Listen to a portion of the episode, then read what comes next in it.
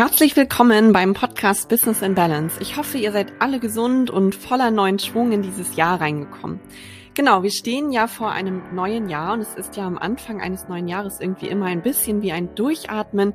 Man hat irgendwie das Gefühl, man hat ganz neue Möglichkeiten und kann jetzt mit so richtig frischer Energie durchstarten. Und wir alle neigen ja dazu, Anfang des Jahres mit diesem neuen Jahr, mit dem neuen Zyklus in eine ganz neue, frische Energie reinzugehen und verbinden das oft auch mit einem Wechsel. Und dass wir ganz klar die Kraft spüren und für uns das Gefühl haben, jetzt kann ich neue Dinge für mich anstoßen oder neue Verhaltensweisen auch aneignen.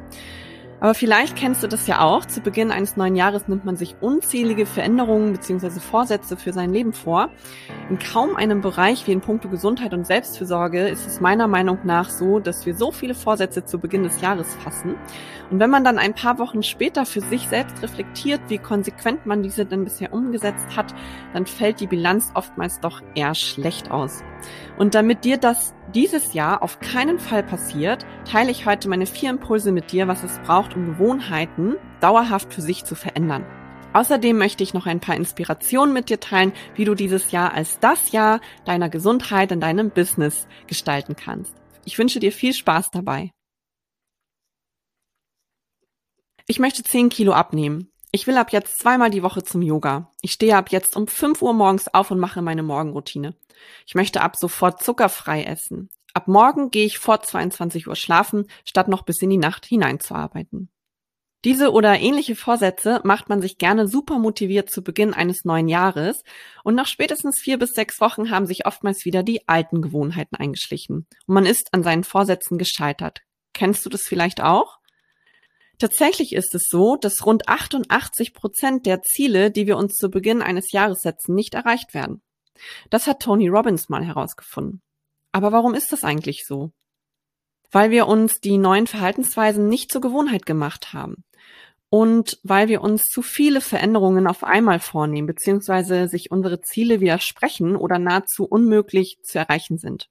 Die Frage ist jetzt, wie schaffe ich es denn, mir neue Gewohnheiten dauerhaft anzueignen? Naja, beginnen wir erstmal damit, sich die richtigen Ziele beziehungsweise Vorsätze zu setzen. Definiere dein Ziel an der Stelle möglichst positiv und spezifisch. Also statt zu sagen, ich will mich ab sofort gesünder ernähren, könntest du dein Ziel wie folgt formulieren. Ab morgen esse ich zum Frühstück ein warmes Porridge, trinke statt Cola nur noch Wasser und verzichte auf Zwischenmahlzeiten. Wichtig ist es, die eigenen Ziele stets wirklich zu hinterfragen und sich auch kleinere Teilziele zu definieren und einfach einen groben Plan zur Umsetzung zu gestalten, der auch ein bisschen Platz für Flexibilität bietet. Es kann ja doch immer mal zu spontanen Planänderungen oder zu unvorhersehbaren Ereignissen oder Geschehnissen kommen. Wenn wir unsere Ziele dahingehend formuliert haben, stellt sich dann noch die Frage, wie man es denn schafft, diese Ziele zur Gewohnheit werden zu lassen. Und die Antwort hierauf ist, dafür braucht es deine Willenskraft. Und Willenskraft ist tatsächlich eine limitierte Ressource. Diese Ressource wird täglich durch Entscheidungen, die du triffst, verbraucht. Schon bei solchen Dingen wie, hm, trinke ich jetzt Wasser oder Cola? Gehe ich heute zum Sport oder bleibe ich doch lieber auf dem Sofa liegen? Gucke ich lieber Netflix oder tue ich doch noch etwas für mein Business? Das kostet dich Willenskraft. Eine Entscheidung nach der anderen im Alltag zu treffen. Und deswegen ist es oftmals auch so, dass wir nach einem langen, anstrengenden Tag abends auch einfach mal zur Tafel Schokolade oder zu einem Gläschen Wein oder was auch immer greifen, weil wir dann abends einfach leichter die Kontrolle verlieren und nicht mehr die Willensstärke besitzen, um Nein zu sagen. Ja, Willenskraft ist wie ein Muskel, der bei Anstrengung ermüdet. Ein anderes Problem mit den guten Vorsätzen ist es, dass wir uns häufig einfach zu viele Veränderungen auf einmal vornehmen.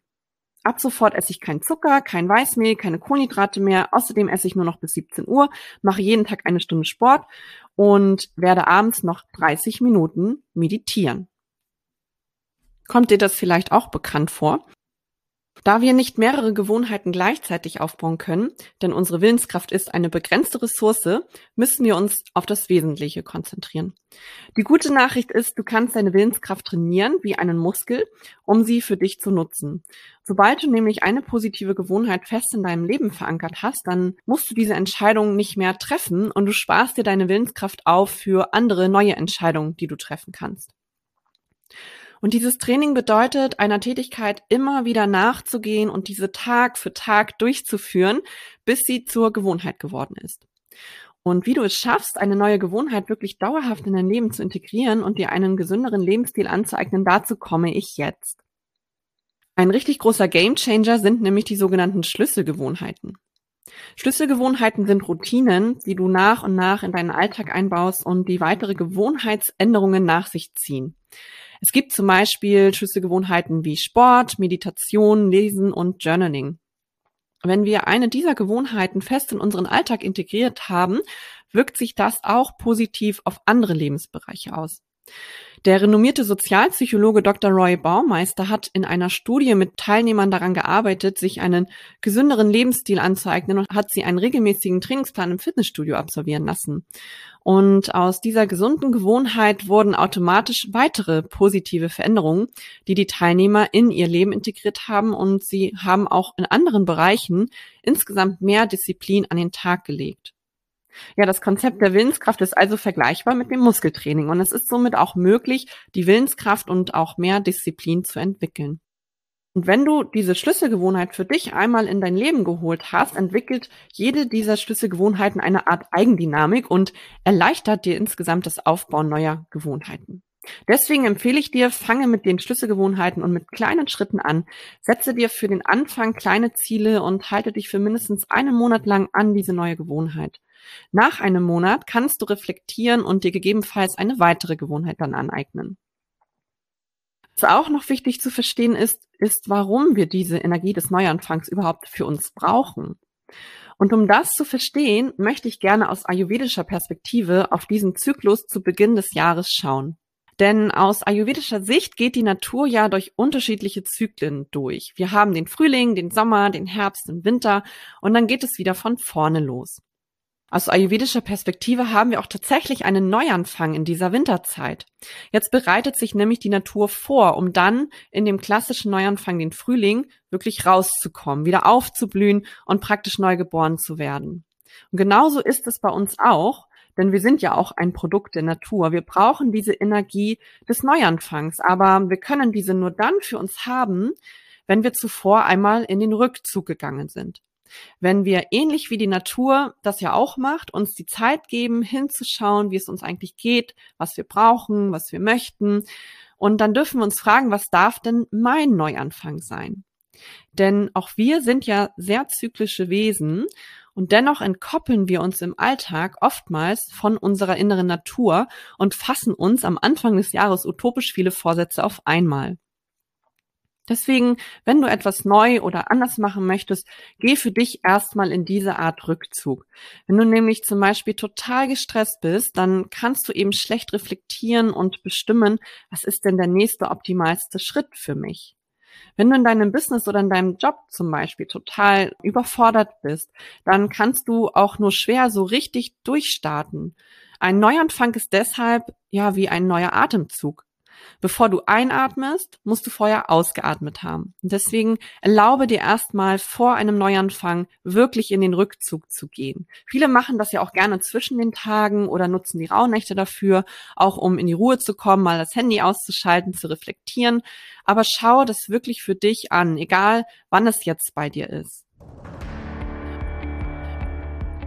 Ganz wichtig, zum Schluss auch nochmal, Feiere deine Erfolge, denn jede Veränderung in deinem Leben und sei es noch so klein, ist ein richtiger Schritt hin zu einem gesünderen und aktiven Lebensstil, der dich deinen Zielen etwas näher bringt. Und meistens sind wir ja so unachtsam mit uns selbst, dass wir gar nicht anerkennen und wertschätzen, was wir alles schon geleistet haben. Aber schau mal, wenn du deinen Fokus auf deine Erfolge legst und auf das, was du bereits verändert hast, dann wirst du auch wieder neue Erfolge in dein Leben ziehen. So, und jetzt hoffe ich, dass du ganz viel Inspiration und neue Impulse aus dieser Folge für dich mitnehmen konntest. Ich wünsche dir ganz, ganz viel Erfolg beim Neustart, beim Aneignen deiner gesunden Gewohnheiten und wünsche dir einfach ein tolles, großartiges, gesundes Jahr. Lass das Jahr zu dem Jahr deiner Gesundheit werden.